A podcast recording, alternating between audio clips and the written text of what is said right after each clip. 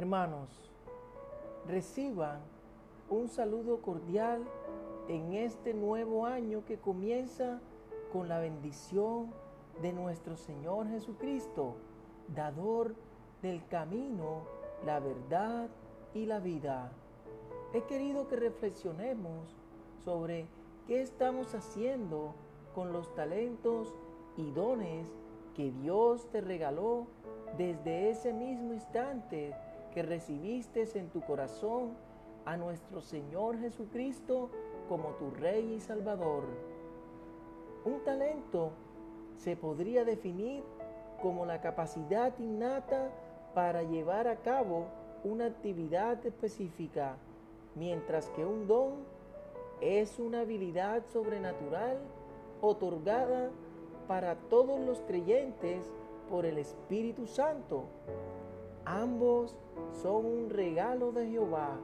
Deben ser usados en beneficio de otros, no para propósitos egoístas, sino para beneficio de la sociedad en general. Nacemos con talentos naturales, la música, el arte o matemáticas, entre otros, dones espirituales como la profecía, conocimiento, fe, sanidad, hablar en diversas lenguas, evangelismo, enseñanza, entre otros. Los dones deben usarse con amor, con el deseo de aportar para el bien y la edificación de la iglesia. La palabra de Dios nos recuerda lo siguiente, cada uno según el don que ha recibido, ministrelo a los otros como buenos administradores de la multiforme gracia de Dios.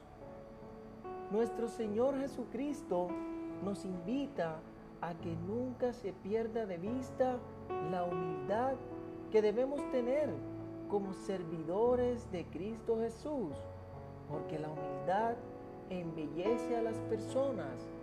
No debemos perder la cordura ni dejar que la altivez invada nuestro corazón por ser favorecido con alguno de estos dones espirituales que nos fueron dados conforme a la medida de fe que Dios nos repartió a cada uno. Por otra parte, tenemos la obligación de fructificar los dones espirituales recibidos por nuestro Señor Jesucristo. La palabra de Dios nos lleva hacia el camino de la reflexión frente a qué uso le estamos dando a los talentos y dones.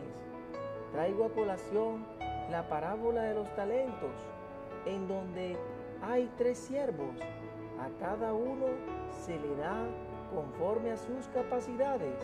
Al primero le da más que al segundo y al último la menor cantidad. El que recibió más tiene mayores responsabilidades, pues tendría que dar mayor ganancia.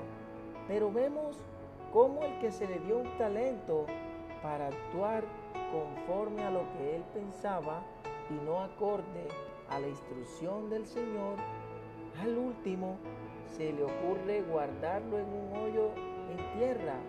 Ni siquiera quiso ponerlo en un banco para ganar intereses y decide dejar ese dinero sin fruto porque pensó que si devolvía a su Señor el mismo dinero que le dieron para producir, el Señor no lo castigaría por negligente se equivoca y es echado a las tinieblas. Los dos primeros se les dijo, bien, buen siervo y fiel, sobre poco has sido fiel, sobre mucho te pondré. Entra en el gozo de tu Señor. Es decir, hicieron y produjeron lo que su Señor quería. Fueron fieles y obedientes. El Señor los deja entrar en su gozo. Hermanos, no esperen a que llegue el día de la venida de nuestro Señor Jesús a la tierra para aceptarlo como el único camino hacia la vida eterna. Búscalo mientras se pueda. Utiliza los talentos y dones entregados a ti para favorecer a tu prójimo, para darle a conocer al mundo lo maravilloso que es nuestro Padre eterno. Esta historia de los talentos le fue contada a los discípulos ungidos de Cristo Jesús para que supieran lo que Él esperaba de ellos. Recuerda, todos debemos entender que hay que vivir en obediencia como principio de bendición, que el servir lo debemos hacer con amor. Dios nos dio habilidades y capacidades para desempeñarnos en nuestras vidas. Si tienes muchos talentos o pocos, eso no importa. Lo importante es colocarlo en práctica y que des el 100% para servir a la humanidad. Aquel que no utiliza y deja perder sus talentos, como dice la parábola, se le quitará lo poco que tenga, dándoselo al que tiene en abundancia, y se le expulsará a las tinieblas, donde encontrará llanto y crujir de dientes. Por difícil que sea, queridos hermanos, esta es la realidad que el Hijo de Dios nos enseña para que seamos siempre la luz del mundo y no caigamos en las tinieblas. Aquel que, silencia su potencial no solo menoscaba el valor de su existencia, sino que además se asegura una vida de frustraciones pérdidas y sufrimientos. Oremos. Gracias Dios por este nuevo respirar, por cada circunstancia, sea buena o mala, porque sabemos que es para nuestro bien y edificación de nuestras vidas. Te pedimos, amado Dios de pactos, que nos permitas descansar en tu palabra, que nos enseñes a través de tu Espíritu Santo a desarrollar los dones y talentos que nos has dado para bien de la humanidad y de tu iglesia. Bendice la vida de cada persona que está escuchando esta enseñanza.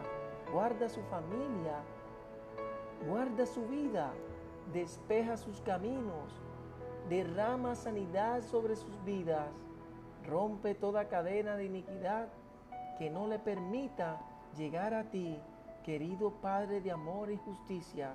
Te lo pedimos en el nombre de tu Hijo amado, Cristo Jesús. Amén.